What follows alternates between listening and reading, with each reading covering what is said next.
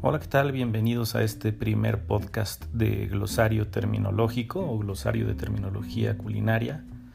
Vamos a dar algunas explicaciones con cada término que vayamos desarrollando y cabe recalcar que este es solo un glosario de muchos que existen, lo hemos ido nutriendo conforme el paso del tiempo, pero habrá algunas denominaciones que no se conozcan en algunos lugares y si tienen alguna duda respecto a cualquiera de las que abordemos a lo largo de estos podcasts, eh, pues pueden dejarnos los comentarios para que hagamos las aclaraciones pertinentes.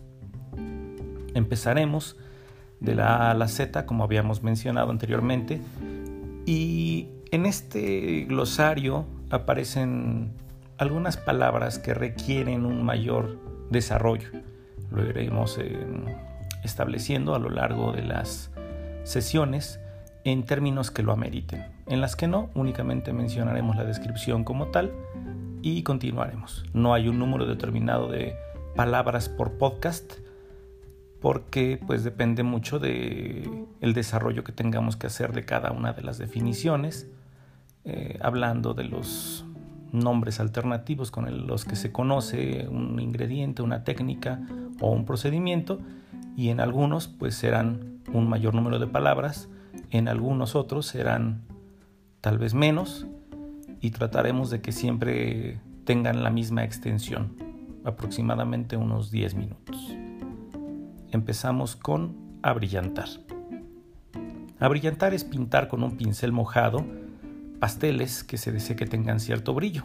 También se le conoce así al hecho de dar brillo con jalea, gelatina o grasa alguna preparación. Acanalar. Formar canales o estrías en el exterior de un alimento crudo antes de utilizarlo. Esto aplica para frutas y vegetales. Se utiliza generalmente un accesorio que se, se denomina acanalador o bien se puede hacer con la punta de un cuchillo mondador, torneador o inclusive con un cuchillo chef. Acaramelar. Es bañar con caramelo un alimento o cualquier otra preparación. Esto aplica para vegetales, para frutos, para postres, etc. Acidular. Añadir un poco de jugo de limón o vinagre a una cantidad de agua para poner en ella ciertos alimentos que corren el riesgo de pardeamiento enzimático. También es hacer un platillo ligeramente ácido. Acitronar Saltear cualquier vegetal crudo en grasa caliente y mover hasta que esté transparente o traslúcido. Generalmente se utiliza el 10% de grasa a una alta temperatura. Esto se relaciona con la aplicación de la técnica para volver color del acitrón, o sea, más o menos transparente, un alimento a través de su cocción. Acremar. Batir la mantequilla o manteca hasta que ésta esponje cambia ligeramente de color. También se le conoce así al hecho de añadir crema a una preparación. Aderezar. Dar los últimos toques a un plato antes de presentarlo. Acondicionarlo también con un aderezo. Aderezo. Es un unificador de consistencia viscosa, es una salsa estable y fría que sirve para unificar criterios de sabor. Adobar. Es condimentar, sazonar y poner un alimento crudo preparado en una salsa que conocemos con el nombre de adobo. Adobo es una salsa de consistencia líquida o semilíquida, ligeramente picante y ácida. El grado de acidez y picor puede variar de receta a receta. Agregar es añadir, juntar, adherir, incorporar o integrar ciertos ingredientes a una preparación. Agarrarse. Se le dice así al hecho de pegarse en el fondo de un recipiente, una vianda o preparación, dándole más color, sabor y consistencia a una preparación. Esto ocurre cuando un alimento se pega en el fondo de una cacerola donde estamos realizando algún guiso al azul. Esta técnica se aplica de preferencia en pescados azules como truchas que son cocidos en un caldo corto fuertemente avinagrado. Estas truchas toman esta coloración azul debido al contacto con el vinagre. Este punto de cocción de la carne es perfecto para un asado o un cocinado a temperatura baja. La carne queda con consistencia blanda, sabrosa y es una temperatura interior que deberá oscilar entre los 60 o los 40 grados Celsius. A la inglesa. Se le conoce también como cuir à l'anglaise y este nombre se aplica a diferentes preparaciones, la mayoría de las veces cuando son cocidas en agua hirviendo con sal o algún fondo.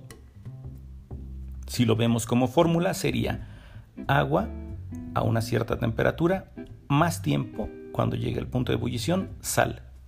En ese momento se integra el alimento. Cuando se completa la cocción, se retira el alimento y siempre se acompaña con un baño de paro baño mar invertido o sangle. Nunca se tapa. Albardar.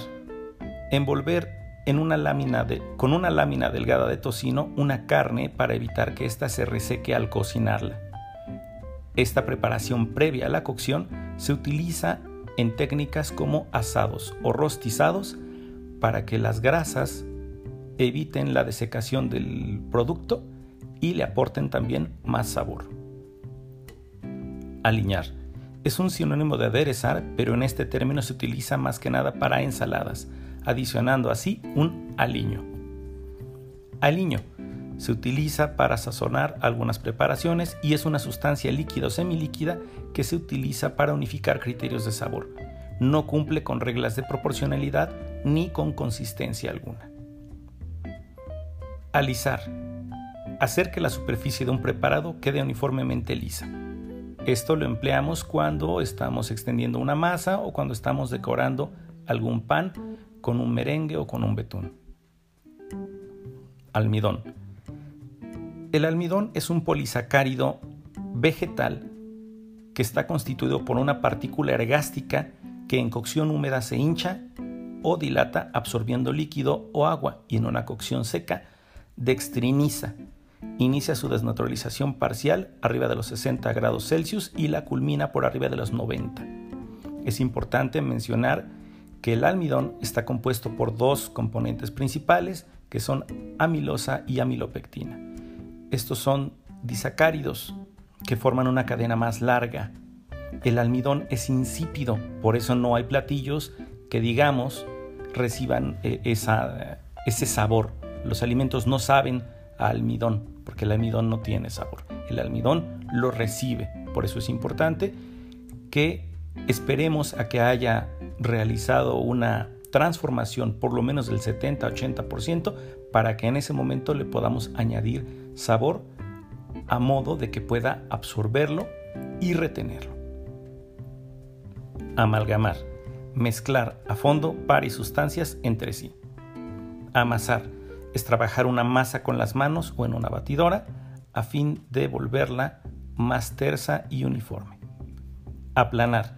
Pasar el rodillo o alguna, algún producto cilíndrico sobre alguna masa para igualar el grosor o también se aplica al hecho de golpear o pegar a un producto proteínico o carne para hacerlo más uniforme y delgado. Aprovechar. Utilizar los restos de comida para otras preparaciones y recoger totalmente los restos de masa de una pasta, de una crema, etc. Podemos ocuparlo cuando aplicamos este término con las mermas o desperdicios. Más adelante veremos la diferencia entre cada uno. Hasta aquí le dejaremos el día de hoy para continuar en la siguiente emisión con el término armar. Les agradezco que nos estén escuchando.